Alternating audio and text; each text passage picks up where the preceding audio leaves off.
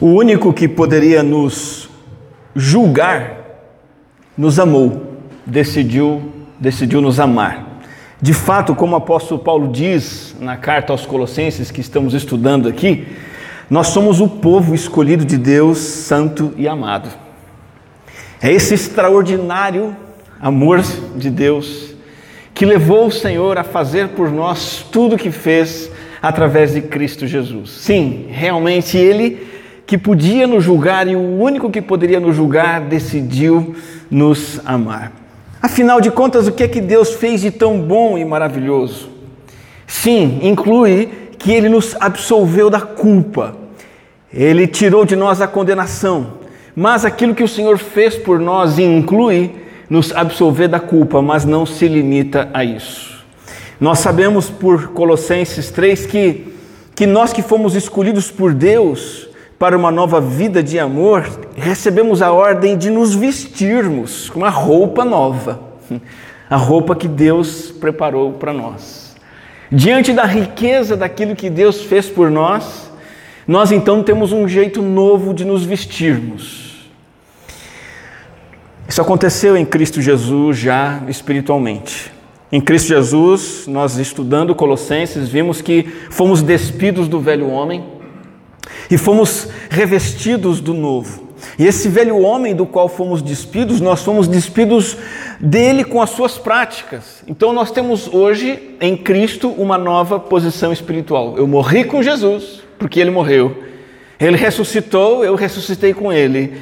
E ele, e ele foi glorificado, e um dia eu serei glorificado com ele. Portanto, diante disso, o apelo é: vista-se vista de uma roupa nova.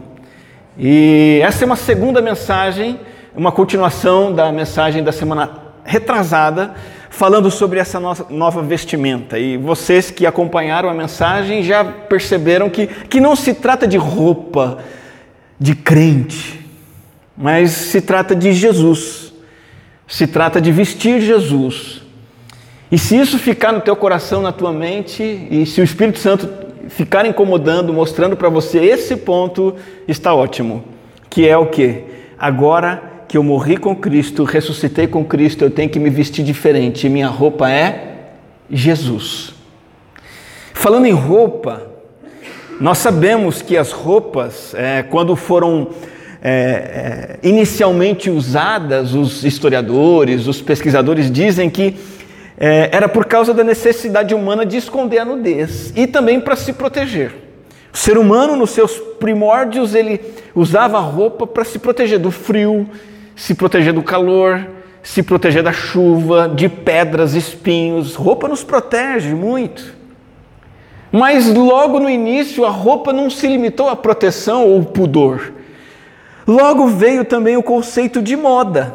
E a palavra moda no latim é modus, é, é modo, é, é, jeito, é costume, é maneira, é comportamento. Então, muito além de eu, de eu esconder a minha, minha nudez, muito além de eu me proteger do frio, a Cris comentou comigo hoje mesmo, né? A gente vai usando os agasalhos em junho, julho. Aí quando a gente está cansado daqueles agasalhos, aí vem o calor, a gente pode guardar eles. E ano que vem usa os mesmos agasalhos tudo de novo. Muito mais do que isso, roupa é modo de se expressar. Cada roupa que a gente coloca, a gente está dizendo alguma coisa. A gente está se manifestando, a gente está se comunicando. E eu separei uns exemplos na história sobre isso.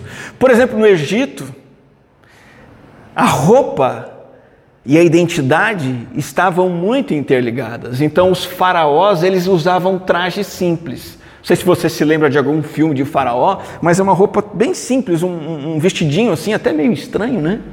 Mas o que era estiloso para o faraó era aquele cavanhaque falso. Aquilo, a história diz que significava que ele tinha poder. Então, uma expressão de poder. Esse camarada aqui, o Luís XIV, é famoso na história da moda por ser o rei do exagero. Então, ele usava essas roupas extravagantes, para enfatizar a superioridade francesa. O que, que ele queria dizer com aquelas roupas? Nós somos os franceses, nós somos os melhores. Foi nessa época que surgiram, inclusive, aquelas armações que as mulheres usavam, né, até hoje algumas usam, para dar volume no vestido, e o volume era tão exagerado em alguns casos que os historiadores dizem que era impossível duas mulheres francesas ocuparem o mesmo sofá, devido ao volume das armações dos vestidos delas. Alguma coisa muito, muito exagerada mesmo, como, como estou mostrando aqui na imagem. Na época da Renascença, que veio logo depois, foi um período em que os homens eles queriam evocar as suas características e as mulheres também, as características dos seus corpos. Por isso que os homens usavam roupas que alargavam os ombros, como nessa imagem aqui, e as mulheres começaram a usar roupas que afinavam a cintura. Então você vê uma imagem dessa, você fala, como que essa mulher está sobrevivendo, né? Está sendo esganada ali. É, foi quando surgiu, inclusive, o corpete. Corpete surgiu com a necessidade das mulheres da Renascença de mostrar um corpo feminino bem afinado na cintura. Indo para um outro extremo, nós temos já na Primeira Guerra Mundial as mulheres mudando radicalmente o modo de se vestir, por quê? Porque eram tempos sombrios, tempos de viuvez, tempos em que inclusive elas tinham que trabalhar com outras funções, não estavam acostumadas, então começaram a usar roupas práticas, confortáveis para trabalhar. É da Primeira Guerra Mundial que vem o estilo mais é, é, é simples, o, o, a, aquela roupinha preta básica que muitas mulheres usam até hoje vem da Primeira Guerra Mundial. Olha que interessante. Já nos anos 60, uma quebra de padrões liberdade de escolha de roupas. Você não precisa ficar preso aos comportamentos, aos estilos que estão vindo ao longo do tempo. Não. Nos anos 60, tudo que é autoritarismo tem que ficar de lado. Os anos de guerra estão para trás, então agora é estilo Elvis Presley, descolado.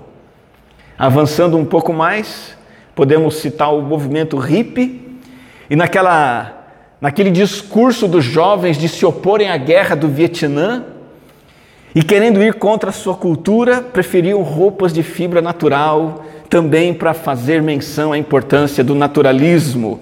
E foram eles, inclusive, que gostaram tanto de naturalismo que também adotaram a erva e introduziram no mundo o consumo da maconha. É o que dizem. Avançando um pouco mais, temos esses caras aqui nos anos 70.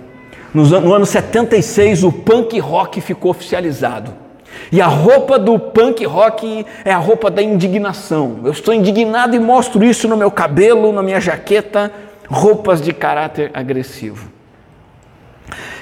Eu não posso deixar essa história toda sem mencionar uma mulher que é famosa mundialmente pelo seu estilo. Uma senhorinha muito amada no mundo todo, muito amada pelos seus chapéus. A rainha Elizabeth. E aqui é só uma curiosidade com o seu gosto exagerado por chapéus. Dizem que um tempo atrás ela baixou um decreto, uma lei, obrigando as mulheres do seu reino a usarem chapéu em público, em público, aos domingos e feriados.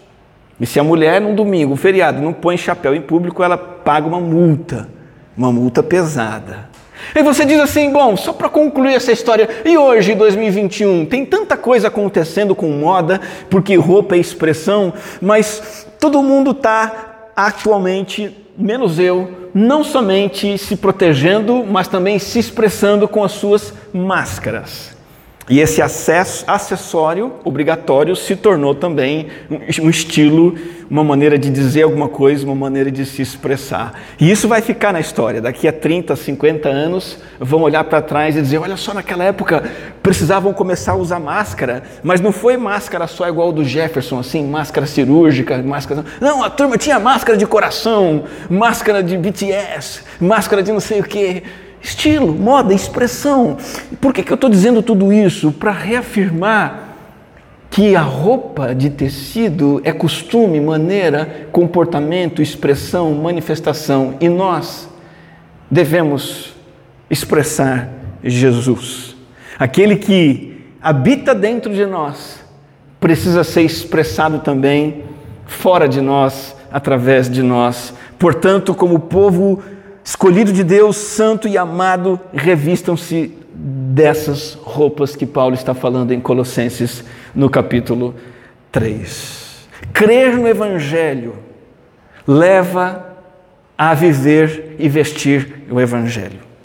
Se você não veste essas peças de roupa que Paulo está citando aqui, é porque talvez você não tenha crido genuinamente. Talvez você aderiu a uma religião. Aderir a uma religião é diferente de conhecer Jesus. Porque quando eu conheço Jesus, eu visto Jesus.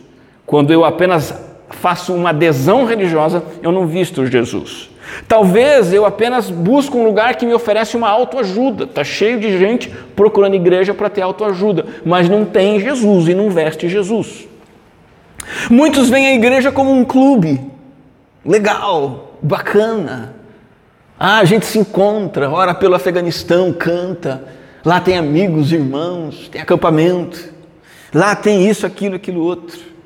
Mas não vestiu Jesus, não está demonstrando Jesus. Talvez a igreja seja uma herança familiar. Sua família tinha uma fé religiosa que você tem também. Diferente de tudo isso, se alguém crê em Jesus, vai vestir Jesus. E a roupa de Jesus definitivamente não é saia, vestido, terno e gravata. É profunda compaixão, bondade, humildade, mansidão e paciência. Não é a roupa do faraó, não é a roupa do punk rock, muito menos a do Luiz XV. São roupas das virtudes do caráter de Cristo. Essas cinco virtudes do versículo 12 nós já estudamos na mensagem anterior. Nós vimos que profunda compaixão é que se eu tenho Jesus, eu vou então ser alguém que lanço meu coração na miséria do outro. A miséria do outro é a minha miséria. Uma mulher que está no Afeganistão sofrendo por ser cristã, eu estou sofrendo com ela.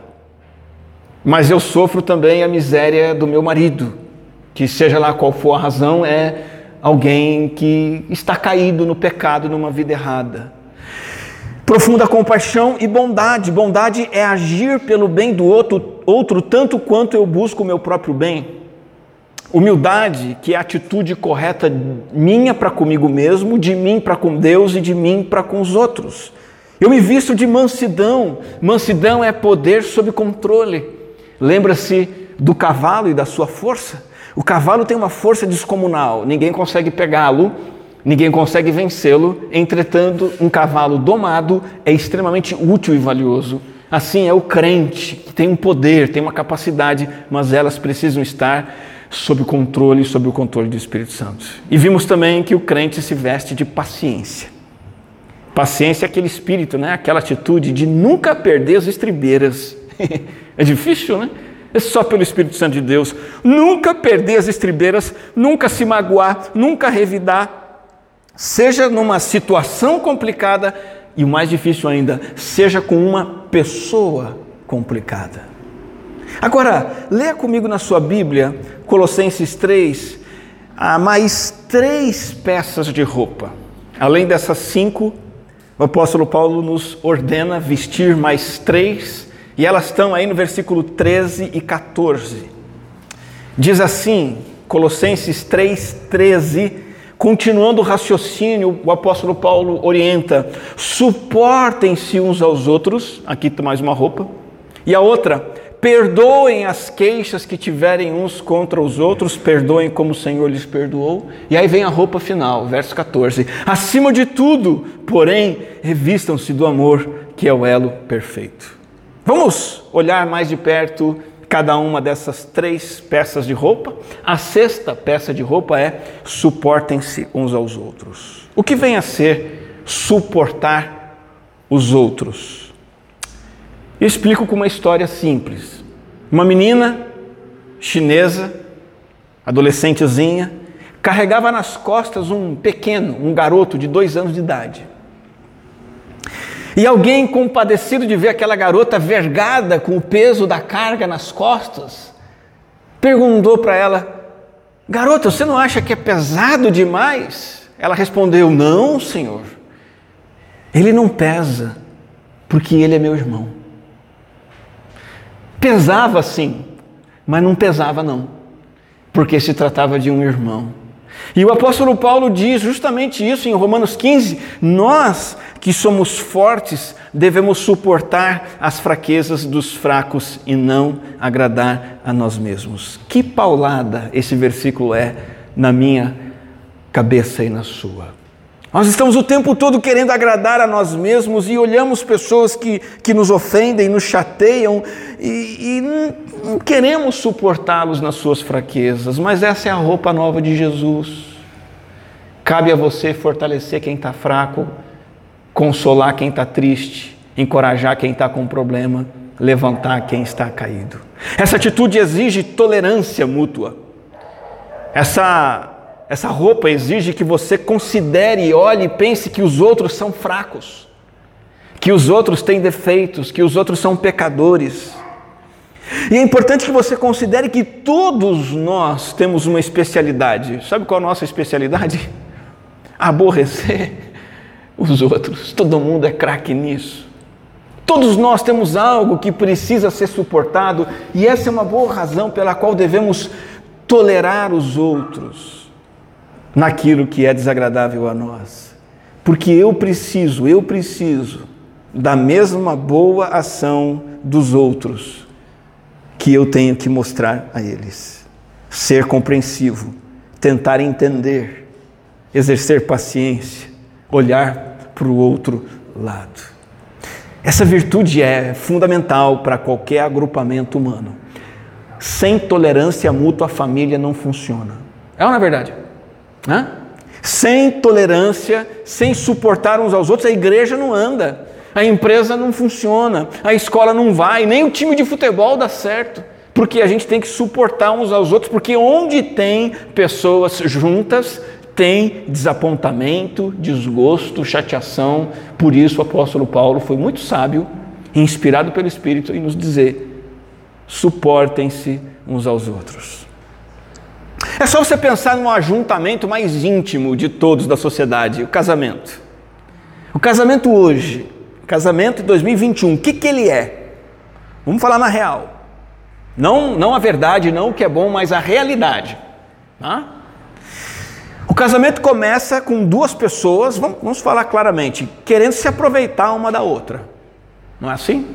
Então acontece lá uma atração física, uma curtição, sexo, e esse casal se envolve. Pá. Em pouco tempo, em muito pouco tempo, às vezes surpreendentemente, num tempo mínimo, deixa de ser duas pessoas se aproveitando uma da outra para ser duas pessoas fazendo exigências uma para outra, é? disputando uma contra a outra, atacando uma a outra, não suportando mais e se separando.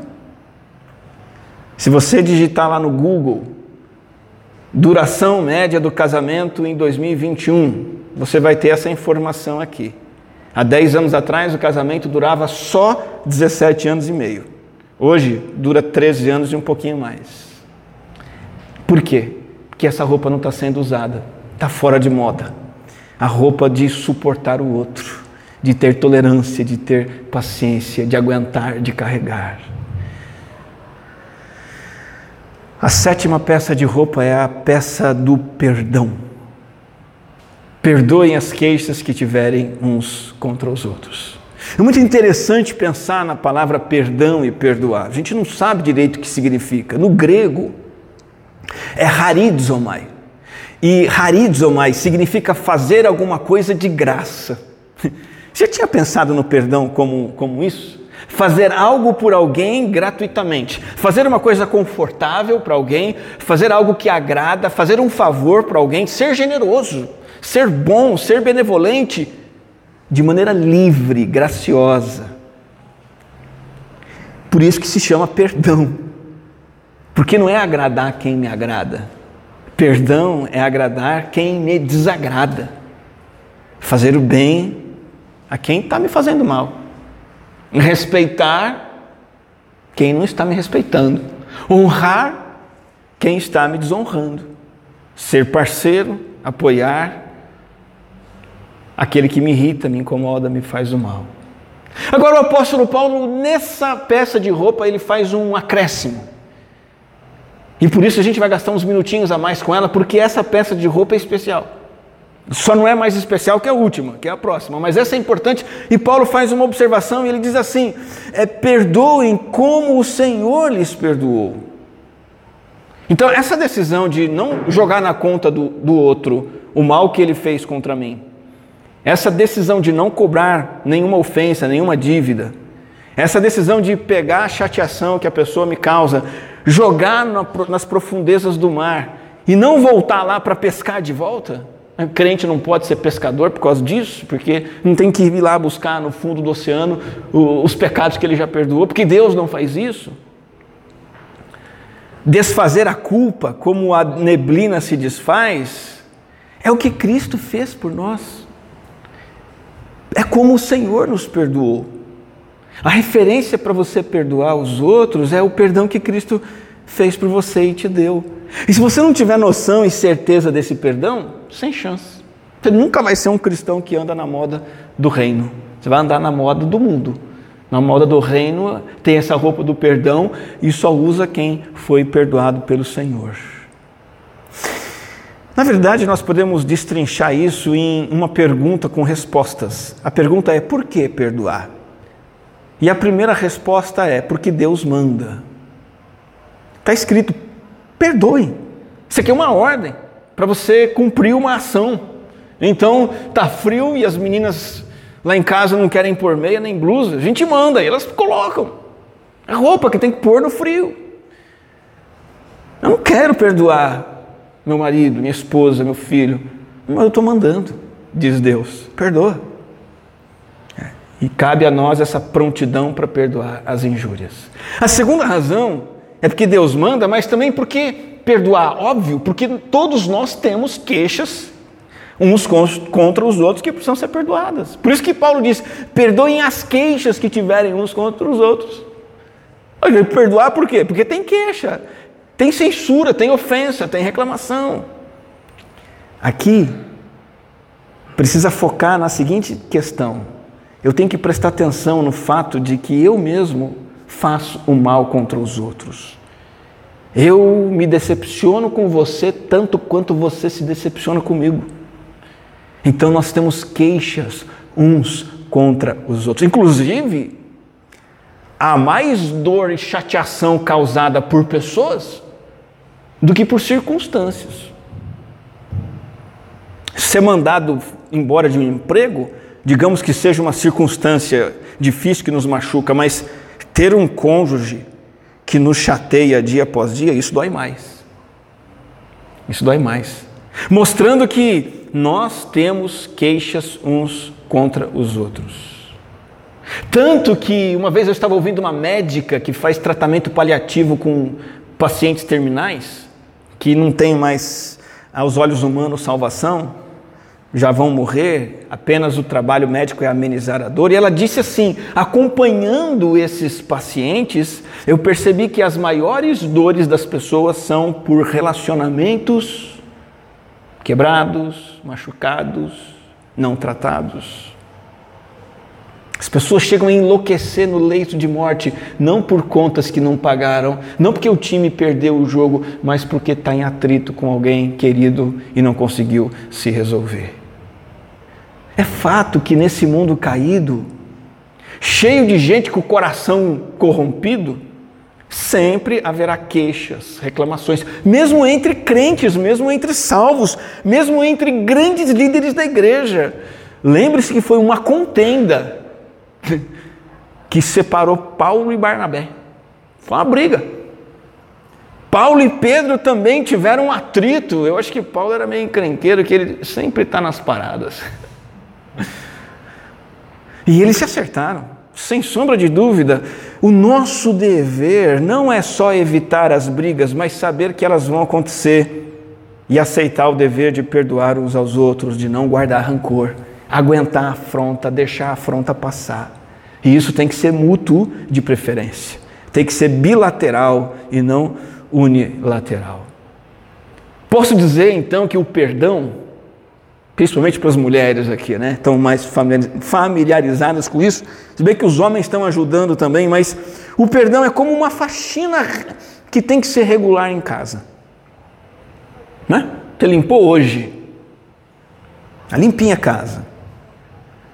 Com três crianças, cachorro e jabuti. Não, jabuti não entra em casa. Mas com três crianças, cachorro e marido, a casa amanhã vai estar suja e precisa limpar de novo. Perdão é como uma faxina regular necessária nos relacionamentos. É a faxina, é a asepsia da mente. O perdão é a cura das feridas pelas ofensas que estão sendo causadas o tempo todo.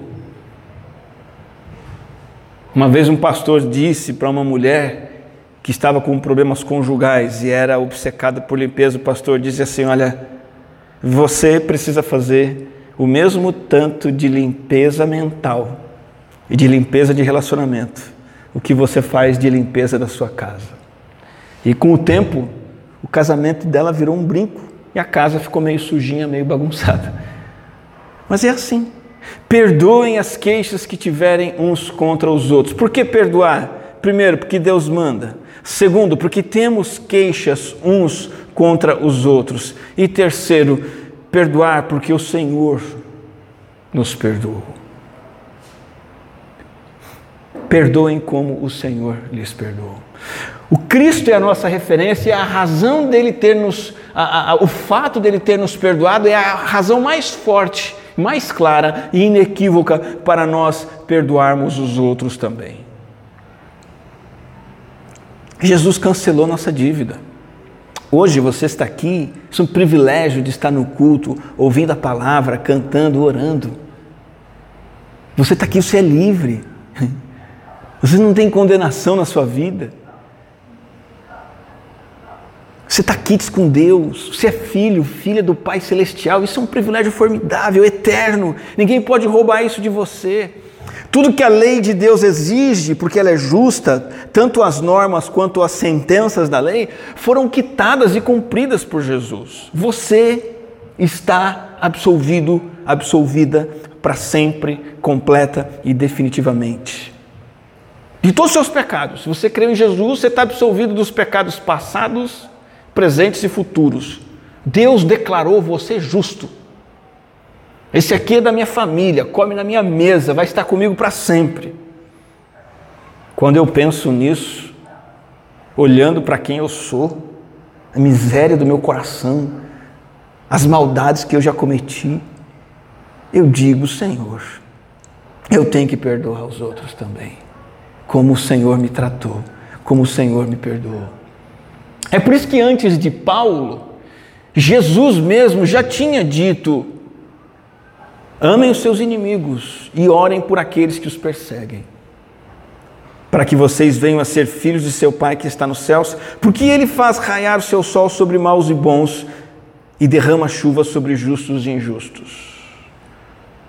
Portanto, sejam perfeitos como perfeito é o Pai celestial de vocês. E o que é que você e eu merecíamos agora, nesse exato momento? Falo por mim. Eu mereceria e tenho convicção de que você também, mas você tem que dizer por si. Eu mereceria agora castigo eterno. Não mereceria estar aqui participando desse culto com vocês, muito menos pregando a palavra. O que eu merecia, mereceria é ira, condenação. O que, que eu estou recebendo de Deus? Amor. Eu mereço condenação, estou recebendo afeto. Mereço punição, estou recebendo salvação. Com base em quê? No perdão divino, com base naquele que derrama chuva sobre maus e bons e o sol também, e ele me convoca para ser perfeito como ele é. Receptores de perdão precisam canalizar perdão perdão que Deus nos dá sempre será maior que o perdão que você deve a alguém na sua vida. Não importa o quão dolorosa seja a ofensa que você sofre. Ah, minha esposa me traiu. Ah, meu marido me xinga. Ah, meu filho é um ingrato. Não sei qual é a ofensa. Eu sei de uma coisa. A parábola do credor perdoado diz que esse credor que devia uma dívida alta, Jesus diz, ele devia 10 mil talentos. 10 mil talentos, é né, o valor em dinheiro antigo. Ele foi perdoado, ele pediu perdão, foi perdoado. Aí ele foi para casa e chegou um camarada que devia para ele 100 denários. Ele não perdoou. A proporção em moedas Vou contar moedas. Conta moedinha de ouro, inventa uma moedinha de ouro aí. Seria assim: ele recebeu um perdão de 6 milhões de moedas. 10 mil talentos são 6 milhões de moedas. Depois ele não perdoou um, uma moeda, que são 100 denários. Então seria algo mais ou menos assim: ó. foi perdoado esse tanto de moeda aí. Olha só. Foi indo, indo, indo. Recebeu tudo isso de perdão. Não tem 6 milhões de moedas aí na tela, né? Não vai caber. Eu pus só o que coube. E aí, com tudo isso de perdão, ele não perdoou essa única moedica aí.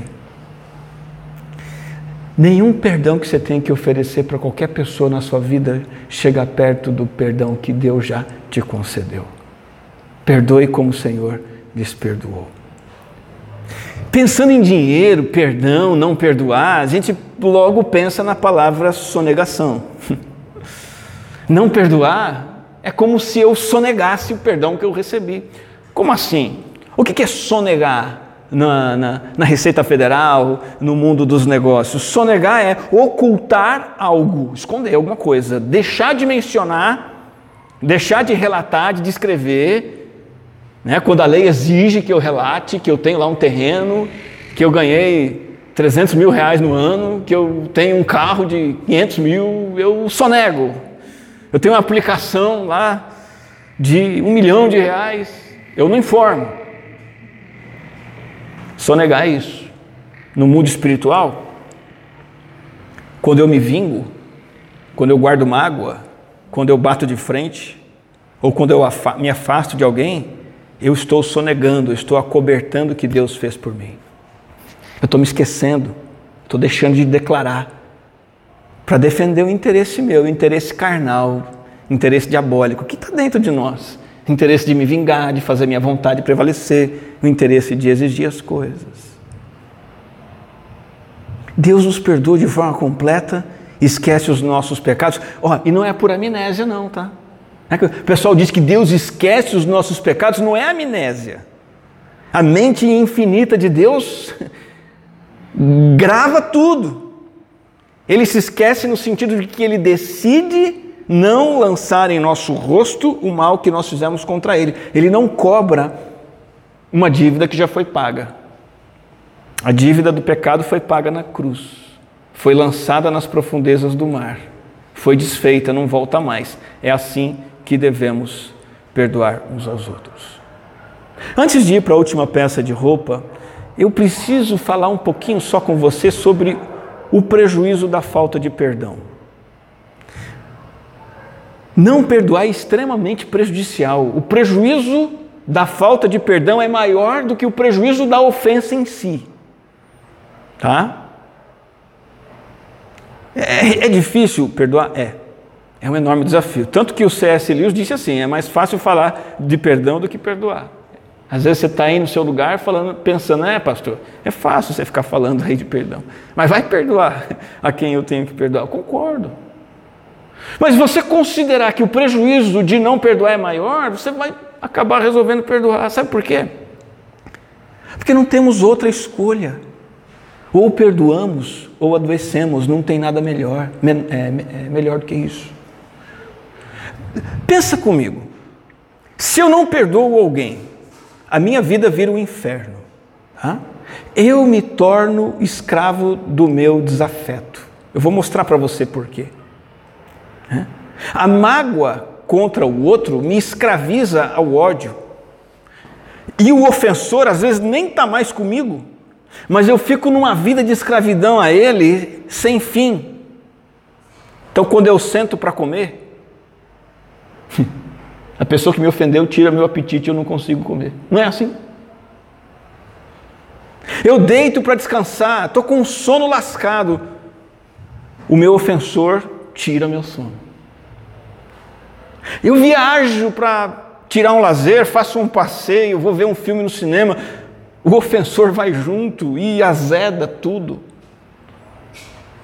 Olhando por esse lado, perdoar é uma questão de bom senso, é você se livrar disso e você poder dormir você poder comer, você poder se divertir, descansar, ficar livre do ofensor e da ofensa que ele causou contra nós. A falta de perdão adoece a alma, adoece o espírito, adoece as emoções, o corpo. A falta de perdão adoece também a fé. Você acha que é possível alguém adorar a Deus com coração sincero, guardando mágoa contra alguém? Impossível. Não tem alegria interior, não tem vontade de exaltar Deus, não tem vontade de servir no reino, está adoecido espiritualmente. Vamos para a última peça de roupa? Acima de tudo, porém, revistam-se do amor. Por cima de todas as outras roupas, é isso que Paulo está dizendo. É a mais importante das virtudes. Sabe aquele cinto que vem por cima e prende a roupa? Aquilo que mantém tudo unido e preso? Então, é, Paulo está dizendo mais ou menos o seguinte: a despeito do que mais vestirem, tem todas essas roupas aqui, mas revistam-se do amor. Amor é a roupa básica. Amor é a roupa para todas as ocasiões. Estejam sempre vestidos com amor. Eu tenho que perdoar, suportar, eu tenho que ser humilde, eu tenho que ter compaixão, eu tenho que ser bondoso, eu tenho que ter mansidão, paciência. Tudo isso depende de eu ter amor, de, usar, de, de eu usar a roupa do amor. Revistam-se do amor, que é o elo perfeito. O amor junta tudo isso, ele é o elo que amarra, é o laço, é a atadura. Sabe os membros do seu corpo? Eles estão bem juntos uns com os outros, não é? Eles estão juntos por ligaduras, ligamentos. É o amor que une tudo e todos em perfeita harmonia. O amor é o único cimento que mantém qualquer relacionamento com saúde. Sem amor, sem chance. Porque amor aqui é ágape. É o amor desprendido e sacrificial de Deus por nós, que nós então repassamos aos outros. E a decisão decisão incondicional de fazer o bem para o outro. Tá? Essa palavra aqui, amor, não tem nada a ver com gostar de alguém. Ah, eu gosto de fulano de tal, vou dar uma forcinha para ele. Ah, eu tenho uma paixão por tal pessoa. Não, isso não é ágape. Ágape é a decisão de fazer o bem e beneficiar alguém como Deus me, de, me beneficiou. Você tem esse amor dentro de você de nascença? Não. Não é criado por nós, nem produzido em nós mesmos. Esse amor é sobrenaturalmente derramado no coração do crente. A partir do momento que você crê em Jesus, Cristo entra na sua vida, passa a habitar em você. Esse Cristo vai ser a fonte de amor, a expressão de amor. Você recebe uma dose gigante, monstruosa de amor quando crê em Jesus Cristo como seu Salvador. O Espírito Santo passa a habitar em você e capacitar você a demonstrar esse amor pelos outros. Que essa seja a sua roupa de cima, o seu manto. Que o amor seja a marca registrada de você. Que, que a sua dignidade, a sua distinção seja o seu amor. O amor é o aspecto mais importante da vida do cristão. O amor é a evidência decisiva de que eu me converti. E mais, o amor é a prova maior se eu sou maduro em Cristo ou não. O amor é a melhor pregação do Evangelho. O amor é o melhor remédio para relacionamentos quebrados. Doutrina sem amor é religião fria e detestável. Santidade sem amor é hipocrisia da pior espécie. Fazer coisas boas, boas obras sem amor, é, é, é hipocrisia, é exibicionismo egoísta. Trabalhar, trabalhar, trabalhar sem amor é um fardo que irrita e cansa. O culto, o culto na igreja sem amor é um formalismo chato. Repreender alguém sem amor é fazer uma crítica que destrói. Evangelizar alguém sem amor é tentar fazer uma doutrinação impositiva que mais vai espantar as pessoas do que aproximá-las. Meu apelo, minha palavra final nessa noite é que você vista Jesus. Você se preocupou com a roupa que viria para este culto hoje? Sim, que bom. A maioria de nós se preocupa com a roupa que vai usar. Por quê? Porque os outros vão ver. Porque queremos impressionar, queremos mostrar alguma coisa. No mínimo, não queremos passar vergonha, não é verdade? Tem uns homens que pensam assim: se eu não passar vergonha, tá bom. então, o meu apelo é que você vista Jesus. Que você se lembre o quanto é amado, amada, escolhido, escolhida, separado, separada para Deus. E isso implica você se vestir disso compaixão, bondade, humildade, mansidão e paciência. Se vestir de suportar uns aos outros, de perdoar as queixas dos outros e, acima de tudo, se revestir do amor, que é o elo perfeito. Vista Jesus, vista Jesus, vista Jesus. Vamos orar? Graças te damos, Senhor, por esta palavra do Senhor, por esta mensagem do Evangelho de Jesus que nos mostra a roupa que devemos usar. Roupa de pessoas alcançadas por Ti, amadas por Ti, abraçadas pelo Teu amor imenso. Estamos aqui, o maior privilégio da terra, privilégio de estarmos reunidos como igreja, prestando culto ao Senhor, sendo ministrados pelo Teu Espírito, separados por Ti para uma vida na Tua presença agora e para sempre. Então, Senhor, queremos nos vestir disso nos vestir dessas roupas, dessas virtudes de caráter de Jesus em nós. Ajuda-nos, dá-nos força, em nome do Senhor, o nosso Salvador. Amém.